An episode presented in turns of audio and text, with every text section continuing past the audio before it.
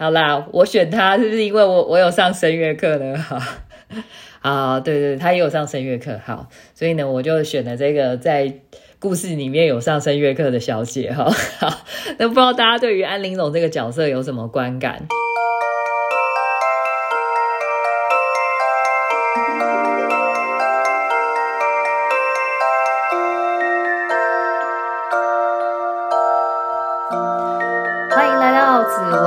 薇会客室，我们希望透过现代化与科学化的紫微斗数，经由学习与实践，解决我们人生中的大小事。大家好，我是林夕啊，今天没有客人，只有我自己啊。因为新的一季呢，我为大家带来一系列内容呢，叫做戏剧人生。那我呢会跟大家聊聊戏剧里面的角色。然后想说能够接近故事人物的事迹，哦，那我们大家一起来学习一些人生智慧。那只要节目可以顺利录下去的话，那以后有的是机会跟大家就是聊聊那些特别叫做的戏剧啊、电影啊，甚至音乐剧、歌剧之类的。哈，首先呢，为大家带来的是《甄嬛传》。哦，那《甄嬛传》呢是在二零一一年开播的。但是呢，过去呀，我的性格真的是听到宫斗就觉得很害怕。你也知道，我是个那个与世无争的巨门。好，没有巨门本来不是与世无争啊，但是听到争，我真的就会觉得有压力。那然后呢，加上我念书时代呢，其实最怕的科目就是历史，所以呃，我会觉得要记住呃那些角色之间呃互动的状况啊。然后还有为什么他们要那样做啊？我觉得这对我来说其实是个挑战。那随着年纪增长啊，就是呃也学习了很多关于，当然除了紫微斗数以外，还有很多呃领导统御相关的课程。那所以呢，我就学习到复杂的人际关系呢，其实是社会的本质。好，所以即使呢不需要领导团队。那我们每个人其实都有自己的亲友要相处，尤其呢，如果你是当家长的吼，其实基本上你就是在当领导。那我们真的不能以为我们是跟自己的小孩很熟哦。其实有时候小孩不听话，真正的原因是因为他命盘真的跟你就是对叫做不对盘。那所谓不对盘，不是说他冲着你来啦，而是类型命盘的类型不一样哈。那呃，我真的深深感觉到宫斗选手那么多，所以呢，在这当中一定会有人个性原型跟我们的亲友很像嘛。那现在我自己其实是有了紫微斗数看人的能力，所以呢，戏剧对我的意义就完全不同哈。那不懂紫微斗数的时候啊，呃。基本上我只能用自己的价值观来看每个角色，好，或者是说看我生活当中的每个人。可是懂了之后啊，其实很多剧情我大概就可以理解。然后我想，如果现在要让我重新念历史的话，应该可以念的比较好啦。不过现在当妈妈了，实在是也没有那种闲工夫去去去学这一门学问啦。那只是说哦，YouTube 上面有很多。呃，现在有很多就是研究历史研究挺好的一些一些学者会在 YouTube 上面分享一些呃人物志啊，我就觉得挺好玩了哈。好，那当然啦，我就是懂了紫微斗数，可能我就没办法那么入戏。可是我呃真实的生活当中啊，我觉得就是也有好处吧，因为我可以比较轻松的跳脱出来。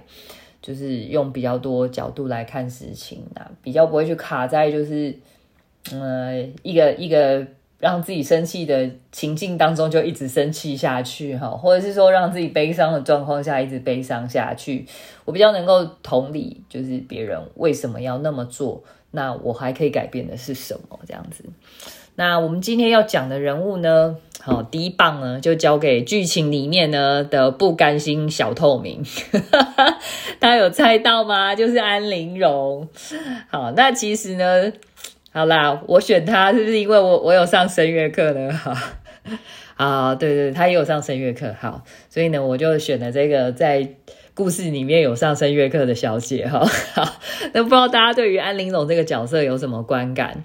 据说呢，安陵容其实是《甄嬛传》里面最复杂立体又不失真实的角色，所以呢，很多人二刷啊、三刷以后啊，逐渐就会感觉好像不是所有人都可以成为大女主，赢到最后，百分之九十九的人拿到的其实是安陵容的剧本。哇，这样有没有突然觉得好灰暗？好啦，没有啦，就是我我觉得是这样，真的是你的出身怎么样，可能也不能真的完整的去定义你的人生啦，不然怎么会有那个《延禧攻略》，对不对？好，好，那不过我觉得大家可以同理，但是不要那么悲情，好不好？还是有很多事情可以让我们来借鉴的。既然我们学了紫微斗数，好，那我们就来看看这个学问可以帮上我们什么。那我大概列一下它有哪些表现哦。第一个就是，呃，安陵容很愿意在舞台上表现。你看，像那些唱歌跳跳舞啊，那个那个什么冰溪哦，就溜冰嘛。我觉得他真的超强的诶他那个很乐于学习啊，很上进的这个心啊，我觉得真的超棒。我不在讽刺他哦，好吧，各位安陵容，对。大家不要自己那个一直觉得我在讽刺，那那是真的。我觉得在事业上面本来就是要有企图心，然后说变就变，然后就是跨行很快，就是为了自己的将来。你看到什么东西是有机会的，就赶快赶快去跟上，赶快去更新，赶快去学习，这样子。好，那再来呢？呃，心里不开心呢，他不会对好朋友说，哦，不懂得主动化解误会，这是我觉得他一个在。剧情里面表现的一个特色，再来就是，就是连带他需要协助的时候啊，其实他也不会主动去开口。然后如果对方就是他需要协助又不跟对方开口，那对方可能嗯也没想到就没有帮帮助他，然后他就会去在心里面埋怨对方不帮忙。然后啊，像到最后就是他一辈子都这样，这都是表现出这个样子的来的。所以她到最后啊，她才跟她的老公直接讲说，她不喜欢黎妃这个封号。嗯，好了，都不太能沟通。好，然后再来呢，第三第三个特点呢，就是她其实还蛮容易被自己的贴身宫女宝娟去洗脑。所以各位，如果你其实是个老板，哦，或是你是个主管，你要注意一下你的手下还是你的秘书是不是宝娟。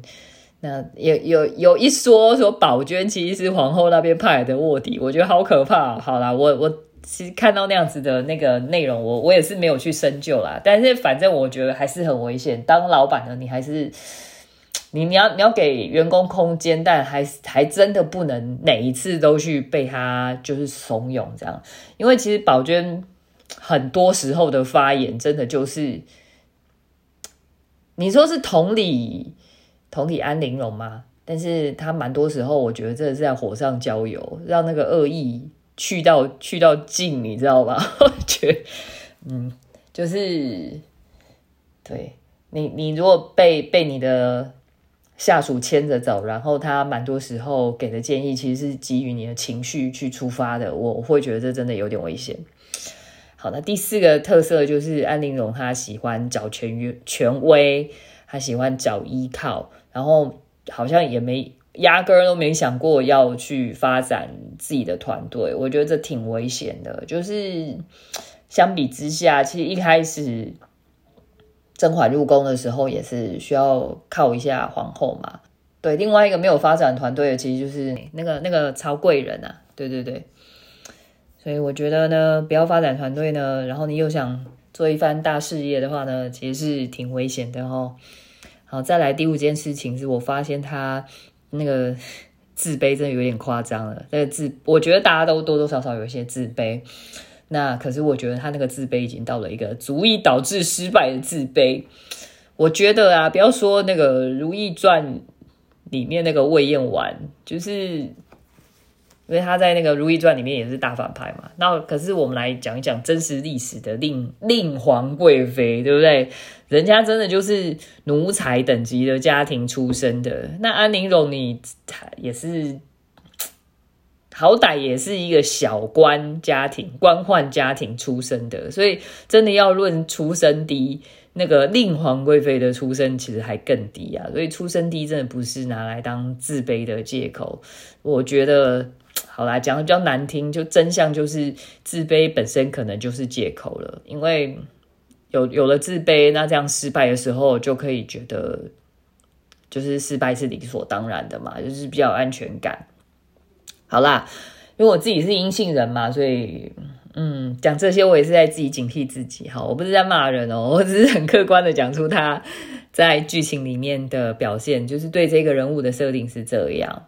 那其实我也发现呐，就是在呃安陵容在他们的小集团里面，哈，就是这些好姐妹当中，一定一定是有人比较强，有人比较弱，就在那个场域里面嘛，后宫里面，那当然就是看说哦，谁谁比较得宠，谁就是强嘛。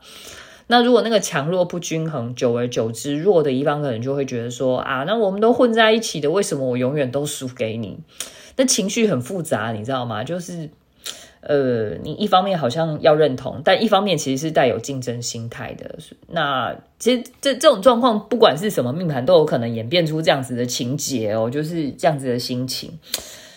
那我觉得真正的关键就是在于，就是说，哦，那个特定场域里面的弱方，你是不是还有一些价值是自己可以对自己认同的？还是说你会觉得你一定要用外在的事物，就是在原来的场域里面去用一些外力来击垮，就是你觉得很强的那一方，你才会觉得说，哦，我自己不是真的弱到底，我我不是被清汤的那一个，那这样就很危险了，吼，那这这样的朋友朋友关系真的就很难纯粹。那其实，呃，如果如果各位就是在社会上有一些见识的话，你可能会跟我一样体会到。就是说，只有真正的强者才有能力示弱啦。那这但人生就很困难哦。好，没关系，以后我们有讲到，就是只有真正的强者可以示弱的这样的主题的人物的时候，我们再细聊这个这个部分。好，那总之呢，以我的判断呢，我觉得安陵容应该是资源型加合作型的命宫主星命盘。好，那我我要先。解释一下哦，就是各位听众朋友，如果你本身就是资源型加合作型的主星在命宫的那种命盘，哎，拜托拜托，我真的不是在讲说你的结果会跟安陵容一样坏。我跟你讲，这样子的命盘的人超多的，因为我现在也只有讲四大类型。对 我真的不想讲命盘的原因，是因为哦，我的觉得等一下大家很就是。一个框框一个框框一呃应该怎么样？一个萝卜一个坑的对号入座的时候，会觉得我好像在讲讲你不好，不是不是不是，我想要讲的是类型。那沟通这样子的类型，其实我们都有可能会犯，就是安陵容在那个故事剧情里面的一些毛病。那我觉得这都是人性，也不是说我们要当圣人，只是说我们如果觉得这样子的行为对我们的将来没有什么好好处的时候，那我们就是小心避免自己。掉到那样子的状况，那呃，至于我不会讲说是别的命盘，原因是因为别的种类的命盘坏掉的样子有别的样子哦，所以 我们只要注意一下，就是不要变成这个样子。基本上我们就是离离完美就还蛮近的这样子。好，好，那那个再加上啊，我觉得我我们一直在我们紫那个紫薇会客室呢，一直都在。强调一件事情，就是全世界呢有三万个小 baby 呢是在同一个时辰出生，那每个人的结局都不一样嘛，对不对？这是绝对是可以确定的。不同国家不同肤色，然后不同的，甚至就在同一个国家里面，你有可能社会地位不一样，爸妈的经济、爸妈的命盘都不一样。还有，所以教育呢，还有见识真的是很重要，那真的会影响到我们未来对我们自己人生的选择啊。那再来呢？呃，我我我想解释一下，呃，什什么就是什么是资源合作型命盘哦？因为我刚刚讲到安陵容有呃一些在剧情里面的特点，那我就来复习一下我们的阴性性格，刚好就是资源型跟合作型这两种。那这两种的特色是什么呢？就是资源型啊，其实它有一个很大的特色，就是一定要觉得自己是对的。好。那当然，安安陵容做了那么多坏事情，他还需要觉得自己是对的。最直接的表现就是那个谁啊，甄嬛要去给他送行，最后的一场对话就是他一直在跟甄嬛有一点解释啊。他们他们俩，你知道，甄嬛其实应该也是资源型的，基本上他们都在解释说，我的人生里面到底为什么我哪些做做起来我是情有可原的。好，对，那你你看，像甄嬛去送华妃的时候，华妃就讲了自己干一大堆坏事，干嘛什么的。那个那个华妃呢，就是基本上就是阳性性格。好，那未来有机会讲到华妃再跟大家聊。好，那所以资源型会很很需要觉得自己是对的，然后再来是他非常乐于学习，然后呢，再来是说，嗯，可能呃，就是还还蛮听领导的话，这个 蛮听皇后的话嘛，对，所以这是资源型的一个特质啦，有一点点讨好的议题在里面哈。那再来是合作型的特征呢，我觉得很重要，就是说，比如说像他心里不开心，他不会跟。好朋友说他不，他不懂得主动去化解误会啦。这个是呃合作型如果负向发展的时候，很容容易跑出来的一个状况。好，或者是说呃，就是他其实一开始就一直想要找权威依靠，而不是来发展自己的团队。这真的就是呃合作型如果宕机了的时候，很容易产生的问题哈。那。其实，呃，资源型跟合作型这两种类型的性格呢，都是嗯，在看事情的时候比较没有办法纯粹的就事论事，而是在就事论事之后，还是要考虑一下人这件事，呃，就是人这个因素也也要有一定权重啦，所以事情就会变得比较复杂哦。然后。对，那呃，资源型跟合作型的差别就是说，那资源型是比较容易可以把自己的想法在比较短的时间内表现出来的。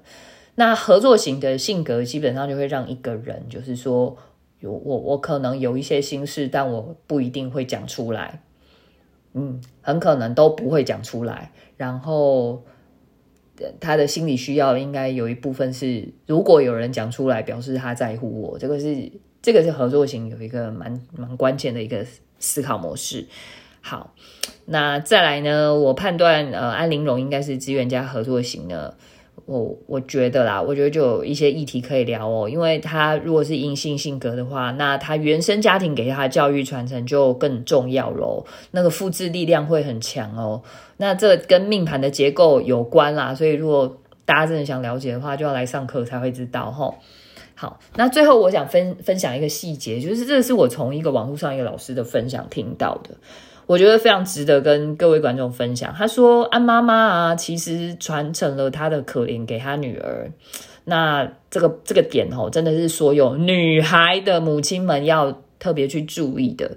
根据安玲容的描述啊，她妈妈本来是绣娘，那她爸爸本来是卖香料的商人，就是市井小民嘛。”那结果就是他他爸妈就是结婚之后，就是妈妈就疯狂加班刺绣吼，拿那个刺绣的收入呢，来给爸爸买了一个小官来做，还把眼睛都毁了吼。那比较正面的部分就是说，安妈妈教给安玲容的，就是说他嗯对朋友的付出啊是，要慷慨啊，要大方爽快这样子。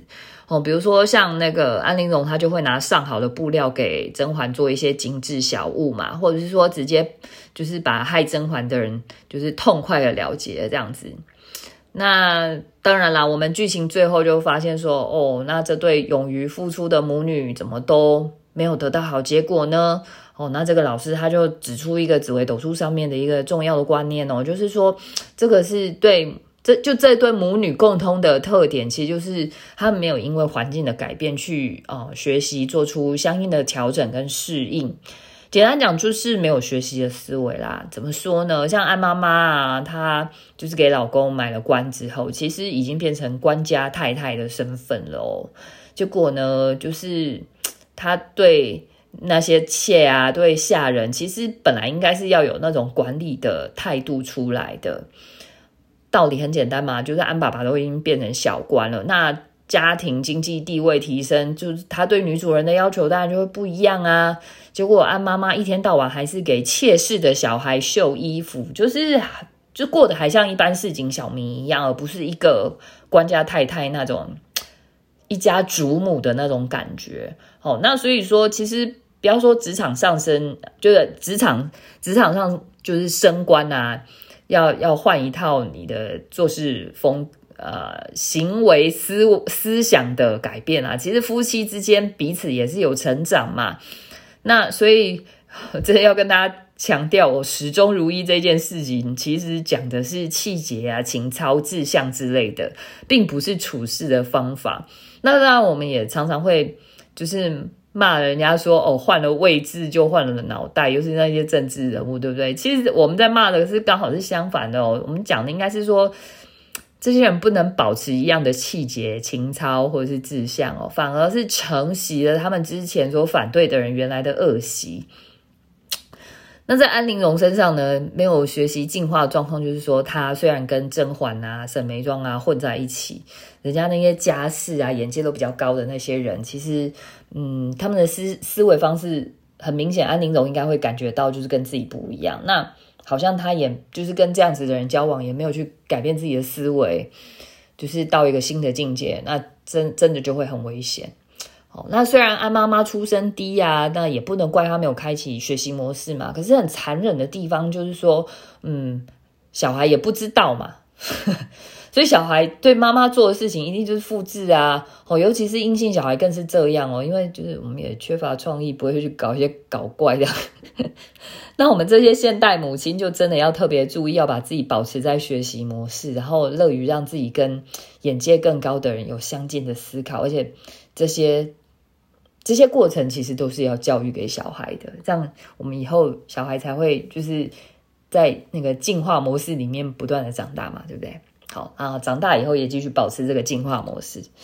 好了好了，那我今天讲很多劝世的内容，那欢迎大家在频道上面留言，或者是到脸书找紫薇商学院交流哦。我们其实十一月二十七号呢是有开紫薇人生走势分析师出街的一日班。那到时候我们就是用十一月二十七号礼拜天的白天，还有十二月三号礼拜六的晚上，哈，这样加起来就是一整天嘛，对不对？我们这样子的时间就可以让大家了解关于紫微斗数的基础知识。那我觉得呢，你很难在别的地方找到这么好玩又这么省事的紫微斗数课程哦，因为我们课程里面真的是让大家跑来跑去，然后再动手。的过程里面去学习，好，所以大家赶快来报名哦。那报名链接呢，在节目资讯栏就可以找到，或者是直接来我们粉丝页面看哦。好，那今天就跟大家聊到这边，我们下次见吧，拜拜。